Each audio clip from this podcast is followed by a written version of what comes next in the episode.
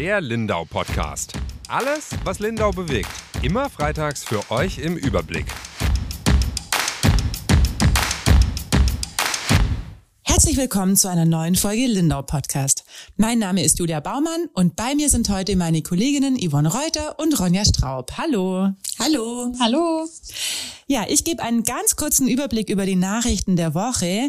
Marc Jenes wird ab Oktober nicht mehr beim Club Woodville arbeiten. In Enzesweiler gab es nach starken Regenfällen einen kleinen Hangrutsch. Und das Landeskriminalamt hat endlich einen Standort für den Funkmast in Wasserburg gefunden. Blöd nur, dass die Gemeinde nach einem Gemeinderatsbeschluss jetzt gar kein Mitspracherecht mehr hat, wo dieser Funkmast stehen wird. Ja, aber es gibt ein Thema, das hat im Grunde jetzt die komplette vergangene Woche bei uns bestimmt. Yvonne, Ronja. Ich war im Urlaub, gemütlich bei einem guten Freund beim Weinchen trinken. Und ihr hattet ein bisschen eine anstrengende Nacht, oder? Erzähl doch mal, Yvonne, wie begann's? Ja, äh, eigentlich gemütlich auf dem Sofa ging's bei mir los. Ähm, und dann habe ich äh, von unserem Fotografen eine, Christian Fleming, eine WhatsApp-Nachricht bekommen, dass er auf dem Campingplatz in Zech ist und dass es da richtig abgehen würde. Und natürlich habe ich daheim schon gemerkt, dass es sehr stürmisch ist, aber über das Ausmaß war ich mir zu dem Zeitpunkt nicht im Klaren, weil er hat dann gesagt, ähm, ja, es ist noch recht chaotisch und es sei eine Evakuierung im Gespräch. Und dann war ich natürlich alarmiert und fast zeitgleich habe ich dann auch die erste Nachricht schon von dir gekriegt, Ronja, oder? Ja, genau. Also ich saß gerade im Aquamarin in Wasserburg, als der Sturm losging. Ich wollte mir eigentlich das Open-Air-Kino anschauen. Das hätte um 21.15 Uhr angefangen und wurde dann aber eigentlich relativ schnell abgesagt. Also dieser Sturm, äh, dieser extreme Sturm, über den wir jetzt heute ja auch reden, der war so gegen 21 Uhr.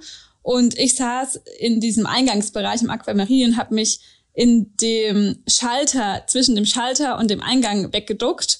Alle Leute haben sich entweder in die Sumserhalle geflüchtet oder saßen da und also ich habe, glaube ich, noch nie so einen extremen Wind oder Sturm einfach gespürt. Und hatte das Gefühl, jemand zerrt an einem. Und dann haben wir gemerkt, okay, es ist irgendwie gefährlich, draußen zu sein. Wir gehen jetzt auch in die Halle rein, weil auch einfach überall alles rumgeflogen ist um uns rum. Also die ersten Bäume haben schon ihre Äste verloren. Und dann war der Sturm relativ schnell vorbei. Ich habe die Sumsehalle verlassen und bin nach Lindau gefahren mit dem Fahrrad. Beziehungsweise ich habe einen Teil noch dem Zug zurückgelegt, was mir zu gefährlich war. Dann ist der Zug aber nicht mehr weitergefahren. Ich musste aussteigen und bin dann mit dem Fahrrad weiter. Dann war aber auch an der Bahnschranke, also am an Giebelbach, die äh, Schranke zu und die Schrankenwärterin hat mir dann erzählt, dass sie die Schranke gerade nicht aufmachen kann, weil es eine Signalstörung gibt und die nicht mehr funktioniert. Äh, es wird aber gerade kein Zug kommen. Dann haben alle angefangen, ihre Fahrräder über diese Schranke zu heben und oh sind dann so auf die Insel. Naja, es war auf jeden Fall, mir war klar, irgendwas ist. Und dann habe ich eben deine Nachricht bekommen, Yvonne. Du hast mir auf dem Campingplatz erzählt und es hat sich an, ja, an vielen Stellen hat man einfach gemerkt, dass dieser Sturm sehr extrem war. Und das ist krass. Also ich war ja, wie gesagt, in Wangen, aber er hat sich ja nicht so, also er hat sich irgendwie angekündigt. Bei uns gab es super viele Wetterleuchten im Vorfeld und sehr viele Blitze. Es war ja auch so ein bisschen angekündigt. Äh, ich habe es immer im Wetterbericht gehört. Jetzt die Gewitterwarnung steigt von Tag zu Tag. Habe so gedacht, okay, vielleicht am Freitag kommt was. Dann wir saßen noch draußen, oder kamen so die ersten Tröpfle. Sah aber aus, entweder zieht's vorbei oder es ist nur ein paar Wetterleuchten und ganz harmlos. Und dann waren es ja weiß nicht, zehn Minuten oder so, oder? Mhm, Was habt ihr rausgefunden? Minuten haben ja. gereicht. Aber man muss sagen, es gab am Nachmittags tatsächlich schon eine konkrete Warnung. Mhm. Und äh, viele, auch der Herr Jeschke, der spätere Einsatzleiter und äh, Chef der Polizeiinspektion Lindau, hat zu mir gesagt, er hat das Wetter tatsächlich auf dem Radar verfolgt. Mhm. Und auch er dachte erstmal, ah, Lindau kommt vielleicht noch glimpflich davon, weil es waren zwei Gewitterfronten, die sich so ähm, ja vorbeigeschoben haben. Parallel so ein ja, bisschen, parallel. oder? Mhm. An Lindau rechts und links sage ich jetzt mal vorbei. Und dann hat er noch gedacht, okay, das könnte gut gehen. Und die müssen dann aber wirklich aufeinander getroffen haben mit geballter Energie. Direkt über uns, oder? Ich habe dann auch am Montag drauf mit dem ähm, Bernd Miller, mit dem Baumpfleger gesprochen und der hat es auch erzählt, dass es ganz, ganz seltsam gewesen sein muss, weil es Orte gibt, da war gar nichts. Und dann gab es wieder Orte, da war komplette Zerstörung. Also wir werden später noch drüber reden. Wasserburg war ja auch relativ stark betroffen und in Budolz im Nonnenhorn war also auch ein bisschen was, aber im Verhältnis dazu halt kaum was. Mhm. Aber da kommen wir später dazu. Mich würde interessieren, wie ihr die Nacht dann erlebt habt. Also der Christian Fleming hat äh, gesagt, er ist in Zech, der ist ja so quasi unsere schnelle Einsatztruppe ganz oft, vor allem nachts, weil der dann äh, mitbekommt, wenn die Feuerwehr irgendwo unterwegs ist und dann fährt er zu den Einsätzen und macht Bilder für uns. Und der hat dann dir eben schon gesagt, mhm. da ist ganz schön was los und eine Evakuierung steht im Raum.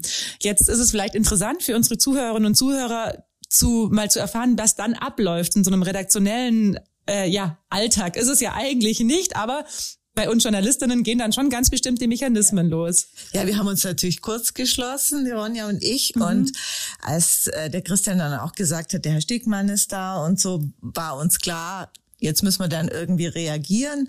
Natürlich ist für Print das alles schon zu spät. Also für die Zeitung, die war schon im Druck mehr oder weniger. Aber das ist ja der große Vorteil an Online, dass man ja jederzeit ähm, ja nachschießen kann und vor allem eben auch die Menschen informieren kann.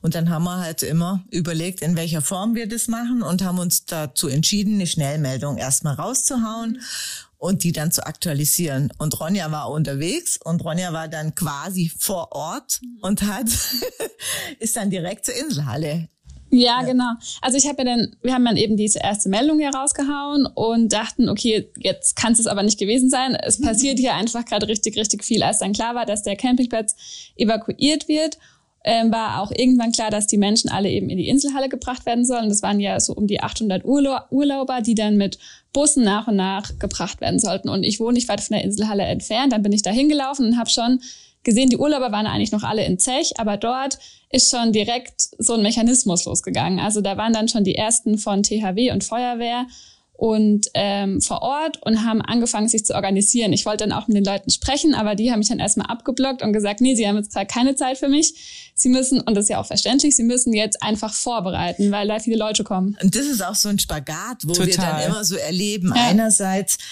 müssen wir natürlich an Informationen rankommen. Ich habe auch überlegt, fahre ich direkt nach Zech? Wir haben das abgesprochen. Mhm. Dann hat der Christian Fleming gesagt, auf keinen Fall. Da ist gerade so ein Chaos. Mhm. Die sind gar nicht bereit, mit jemandem zu reden. Und man will ja auch nichts blockieren, aber irgendwie müssen wir ja auch an Informationen rankommen. Und ja, da, da fühle ich mich nicht immer wohl in dieser Rolle, aber äh, das muss man dann nach Gefühl in der Situation entscheiden. Ja, es war schon noch ein bisschen unangenehm. Ich habe mich dann so einen Rand gestellt und dachte, okay, ich beobachte einfach erstmal. Und dann habe ich aber gemerkt, es passiert hier gerade viel, aber vielleicht sollte ich doch lieber noch nach Zech. Dann habe ich mich sogar noch aufs Fahrrad gesetzt und bin nach Zech gefahren. Und ich war gerade auf der Brücke von der Insel runter, als mir der erste Bus mit den Urlaubern entgegenkam. Und ich bin dann mit dem Bus umgedreht mhm. und bin wieder zurück zur Inselhalle, weil ich mir dachte, okay, wenn die Leute jetzt alle kommen, dann will ich natürlich mit den Leuten reden, wie es denen geht und wie die das alles gerade erleben. Dann bin ich zurückgefahren zur Inselhalle und als ich dann dort mein Fahrrad abgestellt habe, kam mir eigentlich auch schon der Herr Jeschke entgegen, also der Polizeichef, der dann auch gerade da eingetroffen war und eben, wie du gesagt hast, der Einsatzleiter war. Und der war dann direkt offen und hat eigentlich super gut reagiert und meinte, ja klar, ich gebe Ihnen ein O-Ton. Dann habe ich mit ihm sogar ein Video gemacht und dann hat er mal so die Lage kurz für mich eingeordnet, damit man so ein bisschen verstehen konnte. Und für mich war auch die ganze Zeit die Frage, hat sich denn jemand schwer verletzt, weil oder ist vielleicht sogar jemand gestorben, weil dann muss man ja in der Berichterstattung nochmal besonders aufpassen. Und er hat mir aber relativ sicher sagen können, dass es nicht so ist. Also er hat dann zuerst von drei Verletzten gesprochen, später waren es ja ein paar mehr. Sechs. Sechs, genau. Aber er meinte da auch schon leicht verletzt und dass die zwei ins Krankenhaus kommen, aber dass Schlimmeres eben nicht passiert ist. Ja, und ich will nur noch mal ganz kurz auf diesen Spagat eingehen, äh, den ihr angesprochen habt, weil es ist, das kann man sich, glaube ich, nicht vorstellen, wenn man nicht so arbeitet. Eben, wie du gesagt hast, man braucht ja die Informationen und die gesicherten Informationen bekommt man aber natürlich von den Einsatzleitern und von den Menschen, die in diesem Moment aber gerade echt anderes zu tun haben, als mit uns zu sprechen. Und das ist echt, manchmal fühlt man sich da richtig doof, aber man kann natürlich auch nicht einfach gehen, ja. denn man braucht die Informationen. Ja, das ist ja eigentlich unser Job. Ja, ja, umso wichtiger ist es dann, dass man auch verständnisvolle Gesprächspartner dann hat. Total. Also ich möchte ja auch nicht in die Rolle irgendwie von jemand, der sich da was weiß ich, so ein Paparazzi an dem mhm. Leid anderer ergötzt, sondern äh, gerade der Herr Jeschke und so, das ist der Vorteil von uns im Lokaljournalismus. Wir kennen die Ansprechpartner. Die vertrauen uns. Die vertrauen ja uns ein Stück weit und die nehmen sich auch kurz die Zeit. Und dann ist auch wieder gut, ja. dann, dann lassen wir sie auch Klar. weiterarbeiten. Aber ganz kurz brauchen wir halt Infos Gerade wenn Gerüchte und so gehen, dann natürlich ja. auch immer schnell rum. Aber wir brauchen halt gesicherte Informationen. Man kann da halt auch nicht mit jedermann reden, sondern eigentlich nur mit denen, die ja. auch den Überblick haben. Ja. Ich finde jedenfalls, ihr habt hervorragende Arbeit geleistet in der Nacht, denn ich saß da ja in Wagen. Wir sind dann nämlich auch nicht mehr losgefahren, weil unser Nachbar geschrieben hat, wir sollen auf gar keinen Fall losfahren, okay. äh, weil es so wild getan hat. Und mhm. in Bang ist dann auch abgegangen. Mhm. Glaube nicht so schlimm wie in Lindau, aber es hat dann schon auch gestürmt. Wir haben dann, unser Nachbar noch die Wäsche reingeholt und so, es war auch alles wild. Und habe das dann aber vom Handy aus natürlich verfolgt, wie viele, viele andere Lindauerinnen und mhm. Lindauer auch und fand es echt beeindruckend, wie dann schon die ersten äh, Videos online waren und auch schon die ersten Urlauber sind ja dann auch schon zu Wort gekommen. Das war wirklich krass. Ihr habt, glaube ich, bis zwei Uhr oder so gearbeitet oder ja. sogar noch länger? Ja, ich glaube bis halb drei. Also ich mhm. war ungefähr so bis halb eins, eins an der Inselhalle oder bis um eins und habe dann eben, wie gesagt, genau noch mit Urlauber gesprochen und habe dann über einen Kollegen von da schon mal so ein Foto zumindest noch online gestellt. Und weil ich dann da aber, also die Urlauber, ich habe mich auch so ein bisschen erstmal unauffällig an sie herangepirscht, weil ich auch nicht wusste, ob die jetzt so Lust haben, mit der Presse zu reden. Aber mhm. die waren eigentlich alle super offen und haben mir viel erzählt. Und dann habe ich da genau auch noch Videos mit denen gemacht. Und dann dachte ich mir aber, okay, wenn ich jetzt alles schon gesammelt habe, dann muss ich es jetzt auch noch online stellen. Mhm. und dann habe ich das gemacht und dann war es, glaube ich, echt so halb drei. Und obwohl es mitten in der Nacht waren, haben so viele Leute noch diesen Text gelesen. Also ich ja. dachte mir, krass, dass noch so viele Menschen gerade wach sind und sich das durchlesen. Mhm. Ja, aber ich meine, alle waren irgendwie wach. Man konnte ja auch nicht schlafen mhm. bei diesem Sturm, gell? Und dann waren natürlich auch fast 800 Urlauber in der Inselhalle, die auch nicht viel zu tun hatten ja. und die vermutlich halt auch mal ins Handy geguckt haben. Und die sich ja. vielleicht auch zusätzliche Informationen erhofft genau. haben, weil die waren ja auch die sind zwar immer wieder, da waren auch so ähm, polizeiliche Betreuungsgruppe nennt mhm, sich das, die mhm. war vor Ort.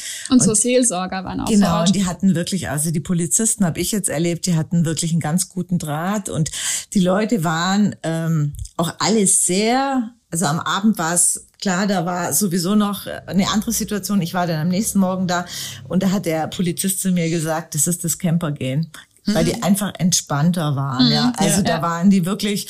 Die einen sind auf den Pritschen gelegen, die anderen waren mit dem Hund draußen. Der Hund hat geschlafen. Also da, mhm. wenn man denkt, was, wie viele unterschiedliche Menschen in dieser Halle zusammengepfercht war, die Atmosphäre war immer ruhig. Ja, und es waren auch viele mit Kindern tatsächlich mhm. da. Und man hat am Abend noch so ein bisschen gemerkt, dass so ein paar Eltern dann so ein bisschen unruhig waren, weil sie nicht so ganz einschätzen konnten, was bedeutet das jetzt gerade alles. Und eine Frau hatte ein Kind vorne und ein Kind hinten angeschnallt, weil sie halt auch keinen Kinderwagen oder so mhm. mitnehmen konnten. Die hatten zum größten Teil nur ihre Wertsachen dabei, weil für den Rest halt keine Zeit mehr war. Und man hat schon so ein bisschen gemerkt, okay, es ist gerade eine Notsituation, aber alle haben trotzdem, wie du sagst, so die Ruhe behalten. Und als ich dann um eins gegangen bin, waren die Feldbetten oder die Pritschen auch noch gar nicht aufgebaut. Also die Leute saßen dann erstmal noch alle im Foyer von der Inselhalle, also auch nicht viele auf dem Boden, jetzt auch nicht so gemütlich oder so. Und trotzdem waren die aber alle relativ entspannt eigentlich. Ja, mein Teil ist vielleicht auch der Schock in dem Moment, ich meine, mhm. was will man tun? Und dann vielleicht aber auch dieses äh, Bewusstsein, okay, es hätte halt auch echt viel schlimmer ausgehen können. Gell? Also ja. Also man ist dann vielleicht auch einfach ein Stück weit erleichtert, wenn man in dieser großen Halle sitzt und es irgendwie doch wenigstens trocken ist und halbwegs warm und halt man all seine Angehörigen bei sich hat. Mhm. Ja. Weil die Bilder, die man dann gesehen hat, äh, in der Nacht schon und am nächsten Tag, das sah schon sehr, sehr übel aus. Ja, sehr extrem. Für also, euch war es jedenfalls die kurze Nacht, glaube ich. Ja. ja. vor allem, weil wir dann auch nicht gleich schlafen konnten. Na klar, also, ist man voll so, Adrenalin. Ja, mhm. unter Strom ist, gell, dann ist man fertig und liegt im Bett und denkt sich so und jetzt und dann ja. ist halt mitten in der Nacht und mhm. man überlegt schon, was man am nächsten Morgen zu tun hat und ordnet so seine Gedanken, aber dann ist nicht so gut zum Schlafen. Ja, und du vor allem, Yvonne, warst am nächsten Morgen auch wieder super früh unterwegs, oder? Du bist ja. dann gleich los Richtung Campingplatz. Genau, ich bin um halb acht dann Richtung Campingplatz raus, hab gedacht, jetzt schaue ich mir mal an, was. Mhm. Und äh, da waren die Polizisten vor Ort und Baumpfleger kamen, äh, kamen dann dazu. Und ich war wirklich schockiert. Also wirklich schockiert. Es ist zwar nur in Anführungsstrichen, wie sich dann herausgestellt hat, eine Schneise. Und zwar ist es wirklich durch die Mitte, in der Mitte des Campingplatzes geht so eine Straße durch oder Sträßchen durch und die, die links und rechts von dieser Straße ihre Plätze gehabt haben, die hat's erwischt. Ist von See mhm. gekommen und ist da einmal durch, die ein bisschen äh, ihr Zelt oder ihren Camper in der Peripherie hatten, da war es dann, wie sie es im Nachhinein äh, festgestellt hatte, gar nicht so schlimm. Aber das Problem war, in der Nacht siehst du ja nichts. Mhm. Die wussten überhaupt nicht, äh, was jetzt noch passiert. Und deshalb war das gut, die Leute rauszubringen und sich am nächsten Tag in Ruhe ein Bild zu machen. Und das, was ich gesehen habe, also die, die es erwischt hat, ein Wohnmobil, das zusammengedrückt ist wie so eine Quetschziehharmonika, wo du denkst, da passt nichts mehr dazwischen. Da, kann, da brauchst du nicht viel Fantasie, um dir auszumalen, was passiert wäre, wenn da jemand drin gesessen hätte. Auch die Autos, also die das waren ja Bäume, das waren ja keine Bäumchen. Mhm. Also die sind mit Wurzelteller, wirklich ja. hat sie rausgerissen. Ich bin vor diesem Ding, jetzt bin ich nicht sehr groß, aber trotzdem, es war für mich, also allein dieser Wurzelteller ist viel, viel höher als ich. Und äh, es war wirklich schockierend. Also die es erwischt hat, die haben so Glück gehabt. Ja. Wirklich Glück gehabt. Das hätte es hätte Menschenleben kosten können, das muss man sagen. Vor allem, das hat auch ein Polizist gesagt, der Sturm kam halt Gott sei Dank noch relativ früh. Mhm, wenn die geschlafen hätten. Ja, zwei Leute. Stunden später. Die ersten sind im Camping, Campingwagen oder im Wohnmobil oder im Zelt, hätte es anders ausgehen können. Und es haben wirklich alle, wir haben ja mit vielen auch Helfern und Leuten, die dann aufgeräumt haben, gesprochen. Und es haben alle unisono gesagt. Auch du hast noch mit Campern gesprochen mhm. und da kommen wir auch gleich noch darauf zurück. Haben alle gesagt, es ist ein Wunder. Also es ist wirklich ein Wunder, dass da nichts passiert ist ja, die Aufräumarbeiten dauerten dann das ganze Wochenende über natürlich. Also am Freitag haben die den ganzen Tag erstmal angefangen, Bäume äh, zu zersägen und abzutransportieren. Und aber auch übers Wochenende. Ich glaube, am Samstagnachmittag waren sie dann in Zech fertig, aber es war ja nicht nur der Campingplatz Zech. Also da war es natürlich extrem, aber es war überall äh, sind super viele Bäume. Ich habe mit dem äh, Baumpfleger, dem Bernd äh, Miller, geredet und der sagt, er kann es gar noch gar nicht sagen, wie viele Bäume betroffen sind. 40, vielleicht aber auch 100 und die müssen sich ja jeden einzelnen angucken mhm. und müssen bei jedem einzelnen Baum, ist nicht alle umgekippt und mhm. entwurzelt. Es gibt auch welche, die stehen schräg und man muss bei jedem gucken, hält der noch? Muss man den zersägen? Muss man den abtransportieren? Also der hatte am Montag, saß der mit seinem äh, Kollegen am Küchentisch daheim und haben Zettel ausgebreitet gehabt und haben erstmal, wie er es genannt hat, Triage gemacht und geguckt, also und wirklich, welcher Baum liegt auf Haus oder Auto? Welcher liegt auf einer Straße und welcher kann, ist so umgefallen, dass er warten kann und mhm. dass man einfach ihn noch liegen lassen kann, ein paar Tage oder eben auch Wochen. Also das wird noch Wochen dauern, bis die durch sind mit ihren Aufräumarbeiten. Und der hat dann eben auch erzählt, dass es ähm, in Lindau an einigen Stellen ganz schlimm war. Ich bin auch dann am Dienstag, glaube ich, am Giebelbach mhm. vorbeigefahren mit dem Fahrrad und da sah es auch übel aus. Mhm. Also das Giebelbachufer, da waren auch äh, Menschen, die die Bäume zersägt haben. Ich weiß gar nicht genau, die GTL war es, glaube ich, nicht. Das war, glaube ich, diese Firma. Ähm, ja, das waren, wie du sagst, Riesentruppen. Das waren Stämme. Da muss man sich ja keine, nicht viel Fantasie haben, um sich zu überlegen, was passiert, wenn die halt auf einen Mensch drauf fallen. Dann ist man einfach tot. Ja, ähm, ja aber auch in Wasserburg hat äh, da diese Gamswiese nebst dem Aquamarin ganz schön erwischt. Da ist nicht mehr viel übrig von den Bäumen. Und die war ja echt auch schön mit alten Bäumen da ist ganz schön viel jetzt einfach wie abgemäht sieht das aus im Grunde genommen. Mhm. Aber was auch, was mir gerade noch einfällt, auch in der Nacht, als ich an, an der Inselhalle war und dann eben gewartet habe, bis ähm, ich Infos oder so bekomme, habe ich schon am kleinen See drüben auch die Motorsägen gehört. Also mhm. teilweise haben die dann auch richtig, richtig schnell, glaube ich, reagiert. Da sind auch so ein paar Bäume um. Und teilweise eben, wie du sagst, machen sie es dann halt auch erst später. So. Ja, man kommt gar nicht hinterher. Ich glaube, so mhm. viele Menschen, die das auch tun können, gibt's ja. auch gar nicht. Also die Feuerwehr war, war bei 100 Einsätzen. Mhm. Das muss man sich mal vorstellen. Ich meine, die haben ja überhaupt nicht mehr geschlafen. Mhm. Die sind raus und haben durchgemacht und durchgemacht. Und klar, da geht's dann um Bäume auf der Straße und so. Und irgendwann geht's nicht geht's mehr. Nicht mehr. Da ja. kommst du nicht mehr hinterher. Ja, der Bernd Miller hat auch gesagt, sie sind jetzt noch am Suchen, ob sie noch Kletterer oder halt Baumpfleger finden, die helfen können. Weil klar, das ist ein relativ kleines Team. Die hatten eigentlich die Auftragsbücher voll bis äh, Frühjahr. Mhm. Also das ist ja nicht so, dass sie sonst nichts zu tun gehabt hätten. Und das kommt jetzt halt noch on top. Äh, was er noch erzählt hat, wo er sich echt drüber gefreut hat, war, dass dann schon gleich viele Hilfsangebote mhm. auch gab. Also es ging ja dann wirklich durch die Medien auch. Also auch Nachrichtenagenturen haben dann ja am nächsten Tag drüber berichtet, nach, lange nach der Lindauer Zeitung. Mhm. Und äh, Radiosender hatten es dann natürlich auch, weil das eine große, äh, große Nachricht einfach auch war. Und daraufhin haben sich dann auch verschiedene Firmen und auch Bauern und so gemeldet ja. und gesagt, komm, wir kommen mit unseren großen Maschinen, was in dem Moment natürlich echt hilft. Ja. Also ob du da mit der Handmotorsäge bist oder ja. halt mit so einem großen. Das war auch die Voraussetzung, dass die den Campingplatz in Zech ja. wieder freigeben konnten, weil da kamen eben auch solche Helfer mit großem genau. Gerät und dann war das äh, machbar, sonst wäre das nicht machbar gewesen. Genau. Du hast aber, Ronja, jetzt dich auch noch mit Campern unterhalten im Nachhinein. Also du hast in der Nacht mit denen gesprochen natürlich, aber wir haben dann recht viele Leserbriefe auch bekommen von Menschen, die einfach Danke sagen wollten. Ich finde, das ist auch wirklich wichtig, wie du gesagt hast, Yvonne, die nicht nur die Feuerwehr, also auch Mitarbeiter der GTL, auch Polizisten, Baumpfleger, alle haben das. THW, ja. also gerade auch in dieser Nacht, das hat ja alles reibungslos funktioniert. Das war ja eine Meisterleistung. Wie oft kann man denn sowas testen? Kann man ja gar nicht. Gell? Also genau. Also die Proben zwar, aber ähm, das ging ja, die Hilfe kam ja aus Lindenbergs. THW war ja vom ja. oberen Landkreis und die haben in Windeseile, auch wenn es die Betten standen halt letztlich um drei Uhr, ja, aber, aber besser trotzdem. als gar nicht, oder? Ja. Also erstmal 900 Betten organisieren ja. und dann aufstellen und so. Also es war wirklich eine tolle Leistung. Ja, eine Meisterleistung. Und das haben schon auch viele die da betroffen waren, aber auch so viele Leserinnen und Leser auch so gesehen und haben uns dann Leserbriefe geschickt, einfach mit den Worten Danke, dass das alles so gut funktioniert hat. Und da haben wir natürlich dann gedacht, ähm, die rufen wir an, weil da Betroffene waren. Dann hast du nochmal mit Familien gesprochen, Ronja, die auf dem Campingplatz waren. Und die haben dir nochmal erzählt, wie sie die Nacht erlebt haben. So mit ein paar Tagen Abstand auch einfach. Mhm, genau. Erzähl mal. Also der Campingplatz war ja dann eigentlich ab Montag wieder frei sozusagen. Ähm, die Familien, die, mit denen ich jetzt gesprochen habe, die konnten dann auch wieder zurück.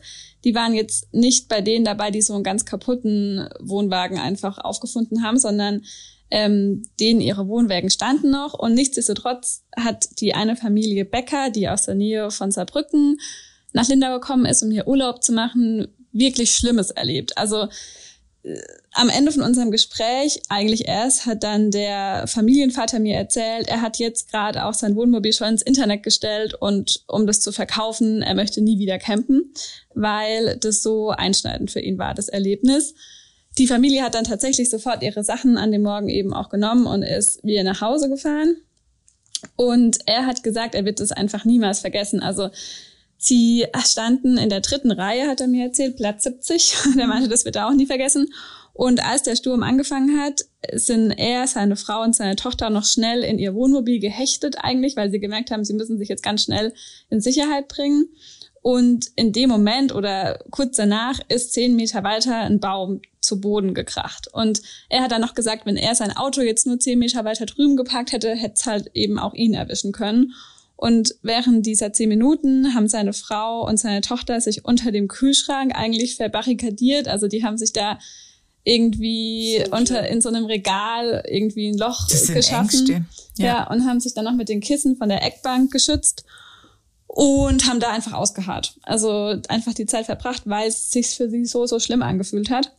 Und zum Glück, sagt er, ging es nicht lang, aber es hat sich für sie sehr, sehr lang angefühlt. Ja, das wollte ich auch gerade sagen. Ich meine, das waren die wahrscheinlich zehn heftigsten Minuten ja. ihres Lebens, aber es waren halt zum Glück, zum Glück, zum Glück auch in Anführungsstrichen nur zehn Minuten. Ja. Also es hatte dann ja auch bald ein Ende und es war ja dann noch gar nicht mal ganz, ganz stockdunkel. Also ja. so, aber auch das muss man sich ja vorstellen, oder? Man weiß ja auch nicht genau, ob es vorbei ist. Also es wäre ja auch nicht der erste Sturm, der anfängt und dann ist irgendwie eine Pause und dann ja. geht's wieder los. Ich meine, in der Nacht hat's ja auch noch mal heftigst ja. geregnet und so. Ich ja. bin auch immer wieder aufgewacht dann. Ja, und dann muss man sich halt auch irgendwie entscheiden, wie man sich verhält mhm. und auf sowas. Die sind, glaube ich, die routiniertesten Camper mhm. äh, sind da nicht drauf vorbereitet. Das wird sich jetzt, glaube ich, ändern müssen, mhm. weil wir haben Extremwetterereignisse, dass die Leute besser darauf vorbereitet sind. Aber wann ist der Moment, laufe ich irgendwie in ein Haus rein mhm. äh, oder bleibe ich in meinem Campingwagen? Was ist denn der erste Impuls? Also, ist auch richtig das im Zweifel, richtig, gell? Ja. ja, also der Familienvater aus dem Saarland eben hat mir erzählt, dass er selbst auch schon bei der THW als Ehrenamtlicher mitgearbeitet hat und auch bei diesen, da gab es ja, glaube ich, in ganz vielen Orten in Europa so ein Hochwasser 2002 und da hat er an der Donau zum Beispiel auch mitgeholfen, wo es ja auch richtig krasse Überschwemmungen gab und er hat aber gesagt, das war für ihn schlimmer. Also klar, diesmal war er auch auf der Opferseite sozusagen und nicht der Helfende aber er hat das als einschneidender erlebt. Aber was ich eigentlich sagen wollte, weil er eben so ein bisschen auch Erfahrung hat, ähm, durch die THW hat er gedacht, okay, das Schlimmste ist rum, er geht jetzt mal raus und schaut halt, wo er helfen kann oder ob er jemandem helfen kann. Und als er aber eigentlich äh, zwei Minuten später war wirklich schon die Feuerwehr da, hat er gesagt. Und ähm, für ihn war das eben auch so beeindruckend zu sehen, wie schnell die Hilfe mhm. da war und wie gut das dann eben alles funktioniert hat. Und dann haben sie sich halt auch schnell wieder sicher gefühlt und hatten das Gefühl, sie können jetzt, ähm, ja, müssen jetzt nichts mehr befürchten. Und eine andere Urlauberin hat mir erzählt, darüber habe ich vorher nie nachgedacht, aber dass sie so dankbar war für die Gebäuden, die auf dem Campingplatz sind, weil das hat ja auch nicht jeder Campingplatz dann nochmal einen großen Aufenthaltsraum oder so, aber der Lindauer hat da eben was, wo sie dann eben auch schnell rein konnten und dann dadurch eben, ja, Schutz suchen konnten. Und eben auch die andere Frau, mit der ich gesprochen habe, die war jetzt nicht ganz so, glaube ich, traumatisiert von der Situation, aber auch die hat mir erzählt, dass ein Kind von ihnen noch im Dachzelt war, als dieser Sturm losgegangen ist und der Vater hat dann noch schnell das Kind aus dem Dachzelt rausgeholt und äh, währenddessen ist noch so eine Eisenstange so knapp an seinem Kopf vorbeigeflogen. Also es war, glaube ich, wirklich extrem für die Menschen, was sie da einfach ähm, erlebt haben. Und auch die Frau hat wirklich betont und hat auch zu mir gesagt, ich soll das auch in meinem Text betonen, wie dankbar sie einfach war für die Hilfe, die sie da so schnell bekommen haben. Und ähm, genau, also ich glaube, die für die Camper war es sehr, sehr schlimm, aber alle waren irgendwie mit so, sind trotzdem noch mit so einem, auch mit so einer Dankbarkeit und mit so einem positiven Blick vielleicht auch rausgegangen. Ja, aber wie du gesagt hast, die möchten nie wieder campen. Genau. Die eine Familie, die haben es dann gleich am nächsten Tag. Und es waren ja eingeschworene Camper, mhm, gell? Also seit 15 war ja nicht, Jahren. Genau, das war ja, und für die Leute ist das ja ihr Leben. Also ich kenne ja. auch so ein paar Camper in meinem Umfeld. Also wenn ich denen jetzt sagen müsste, ab nächsten Jahr geht ihr nicht mehr zum Campen, das wäre ein mhm. Weltuntergang für die. Ja. Also es ist ja auch eine Lebensphilosophie oder eine Lebenseinstellung als Camper. Und dann zu sagen, ich höre jetzt auf, da kann man schon, glaube ich, auch dran bemessen, wie einschneidend und wie traumatisierend das war. Ja, ich habe dann auch noch den Herrn Fritz äh, Viersching, genau, von der LTK äh, gefragt, die ja den Campingplatz betreibt, ob sie denn jetzt irgendwie Maßnahmen ziehen oder mhm. nach dem Sturm was ändern oder so. Ähm, oder ob man das dann hätte verhindern können. Und dann hat er auch gesagt, sie mussten eben davon ausgehen, dass diese Bäume stehen. Die machen ja immer auch eine Kontrolle äh, jedes Jahr im Oktober, wo sie eben die Bäume pflegen und zurückschneiden und jeder Baum hat eine Kartei, wo auch immer eingetragen wird, ja, wie es dem Baum geht sozusagen und danach war eigentlich alles gesichert sozusagen. Mhm. Ähm, er sagt, man ja, hätte das in dem Rahmen nicht verhindern können, wie es jetzt passiert ist. Und man kann jetzt auch nicht einfach eine Schutzwand aufstellen, die dann vielleicht von einem Sturm schützt oder so. Das ist die Natur, muss man immer noch sagen. Gell? So hart sich das anhört, ähm, ist direkt am See, dieser Campingplatz, aber es hat ja auch Bäume an anderer Stelle entwurzelt. Ähm, von daher, ja. Ja, ich wollte gerade sagen, man fragt sich natürlich, ist der erste Impuls, sich zu fragen, hätte man das verhindern können. Aber wie du sagst, es sind so viele Bäume und wahrscheinlich kam es echt auch drauf an, von welchem Winkel der Wind ja. da irgendwie dagegen ist. Und dann waren die halt raus, egal wie standfest die vorher waren. Ja. Aber wir sind jetzt ja auch in guten Kontakt mit dem Bernd Miller. Der wird dann vielleicht auch noch mal was dazu sagen. Jetzt äh, abgesehen von den Menschen und äh, den Bäumen, die es entwurzelt hat, hat es auch einige Gebäude getroffen bei uns in Lindau, gell? Das hat die äh, Stadt auch gleich am Freitag irgendwie mal vermeldet, dass da einige Dachziegel runter sind. Ich, bei uns hat's auch Dachziegel runtergeschmissen in mhm. Bodolz. Mhm. Ich kenne gar keinen Nachbar, bei dem es keine Dachziegel okay. vom Dach genommen also hat. Bei uns in der Redaktion ja auch, Inselgraben, ja. äh, da haben sie ja auch abgesperrt mhm. vor dem, also das ist überall rot auf dem Genau, ja. es ist überall rot, sind überall Absperrbänder. Ja. Es hat einiges runtergenommen. Besonders schlimm ist es vermutlich an den ganzen denkmalgeschützten Gebäuden. Da waren auch einige undicht. Und auch da ist jetzt die Stadt dabei, Schäden erstmal zu analysieren oder ja. erstmal zu sammeln oder zu kategorisieren. Ich weiß gar nicht. Äh. Genau, man muss sich erstmal einen Überblick machen. Und das Gute ist ja anhand der äh, Technik. Also die machen das jetzt mit Drohnen. Früher mhm. hätte jetzt ein Feuerwehrmann erstmal raufklettern müssen und gucken. Und jetzt ähm, haben sie zwei Drohnen im Einsatz. Und äh, diese Woche fahren sie eben oder kontrollieren sie sukzessive mit dem schlechten Wetter ging das ja nicht mhm. schneller. Seitdem es schön ist, äh, sind sie unterwegs und lassen ihre Drohnen steigen, äh, über Schulen zum Beispiel, um zu gucken. Und das sieht man dann echt. Also ich habe mir die Aufnahmen, ich war dabei und habe mir die Aufnahmen angeschaut wahnsinnig gestochen scharfe Bilder. Das Ding geht senkrecht hoch. Mhm. Und dann äh, steht es da oben und dann kann man unten am Display halt gucken und das sieht man relativ schnell, ob was ist oder nicht. Die sind in einer Windeseile, also sie machen auch nicht viel Heckmeck von drei verschiedenen Perspektiven. Dann kommen die Fotos, ist natürlich gut, weil das kann alles dokumentiert werden. Mhm. Und dann gehen die schon weiter. Also ich war ähm, gestern dabei beim Diebsturm. Das war für mich mega interessant, weil das Dach sieht man ja immer, so, aber ja. von oben, von mhm. der Draufsicht nicht, mit diesen wunderschönen Punktchen, da kann man alles angucken, war alles in Ordnung. Ähm, heute war ich dabei beim Heuerberg Schlössle und da sind wir, sage ich jetzt mal gleich, fündig geworden. da waren einige Löcher, also sprich wo die äh, Dachziegel gar nicht mehr da waren und aber auch gebrochene Dachziegel auf dem Dach zu erkennen. Okay.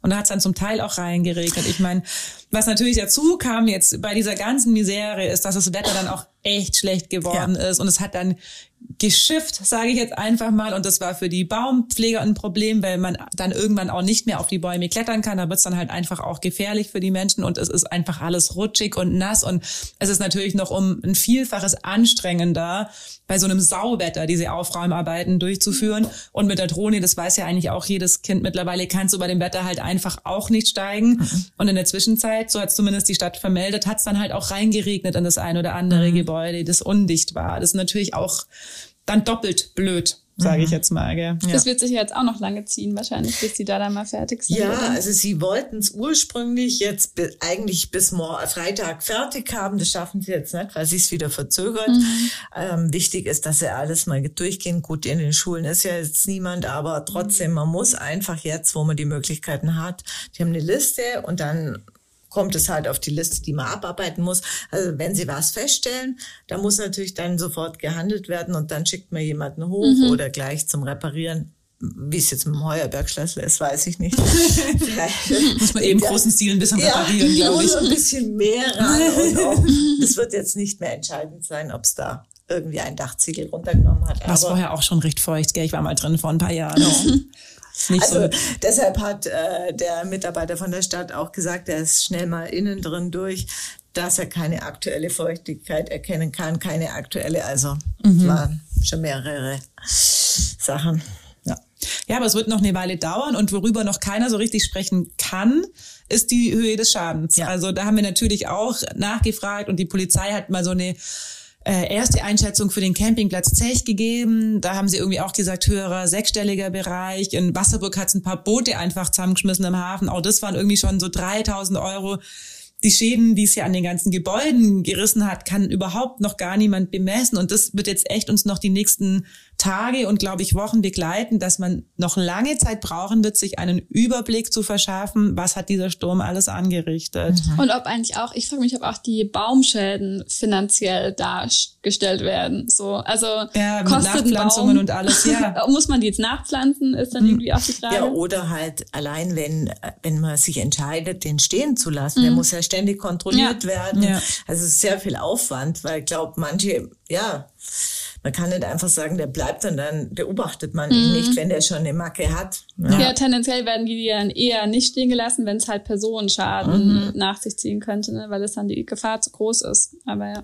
Ja, es war ein heftiges Ereignis. Du hast vorhin schon gesagt, Yvonne, wir haben jetzt immer wieder solche äh, extremen Wetterereignisse. Ich meine, es ging eigentlich weiter diese Woche. Es hat dann geregnet mhm. ohne Ende. Es war Hochwasser, die Leiblach ist in den Bodensee geschossen. Wir hatten da ein sehr eindrückliches Bild, wo man echt gesehen hat, wie viel braune Masse da reinkommt. Es gab einen kleinen, wir haben schon vorhin im Nachrichtenüberblick gesagt, einen kleinen Hangrutsch in Enzesweiler. Es ist echt, also mir persönlich, ich weiß nicht, wie es euch geht, ist es schon so, dass mir Wetter früher keine Sorgen bereitet hat. Als Kind, klar gab es mal ein Gewitter oder irgendwas, aber mittlerweile, also irgendwann so ab einer gewissen Regenmenge, die auch runterkommt, ich bekomme da echt ist nicht Panik oder so, aber ein bisschen Angst oder Sorge und denke mir, oh, was ist jetzt schon wieder ja. und was wird jetzt wieder überflutet und aber auch die Wochen, in denen es so super heiß ist, wo man ja auch selber merkt, wie man schwierig klarkommt mit diesen Temperaturen. Mhm. Und dann stelle ich mir vor, ich wäre eine 85-jährige Oma, wie es mir dann gehen würde. Also es ist schon eine neue Realität, mhm. der mir da gerade begegnen. Es ist einfach so, also wie du sagst, Sorgen. Es geht mir auch so, jetzt ist meine Tochter nach Spanien in Feriencamp, die zelten da. Jetzt schaue ich den äh, Wetterbericht gestern oder mal an, jetzt ist da Sturmwarnung. Ja, mhm. man hat sie ja auf Mallorca mhm. gesehen.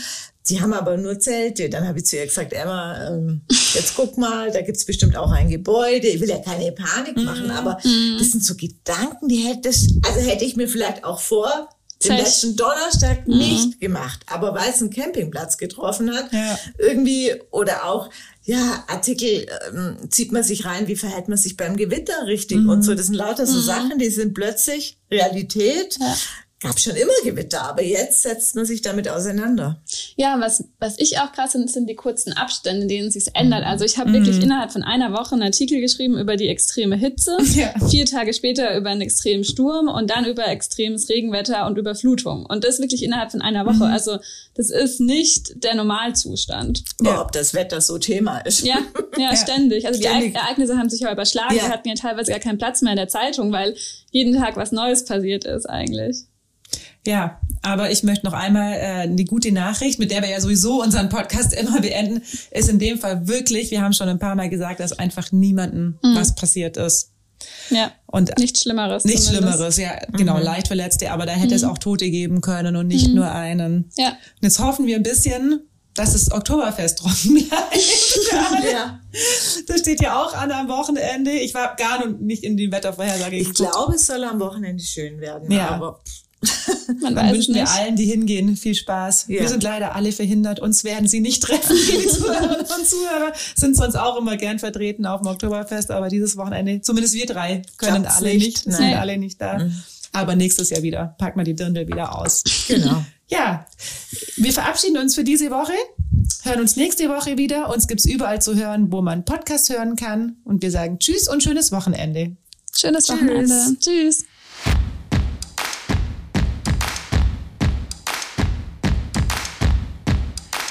Der Lindau Podcast. Alles, was Lindau bewegt. Immer freitags für euch im Überblick. Auf schwäbische.de findet ihr mehr als diesen Podcast. Das Digitalabo gibt es schon für 9,90 Euro im Monat. Als Hörerin oder Hörer dieses Podcasts bekommt ihr den ersten Monat sogar kostenlos. Geht dazu auf www.schwäbische.de slash Podcastangebot. Das Probeabo endet automatisch nach einem Monat. Viel Spaß auf unserer Website.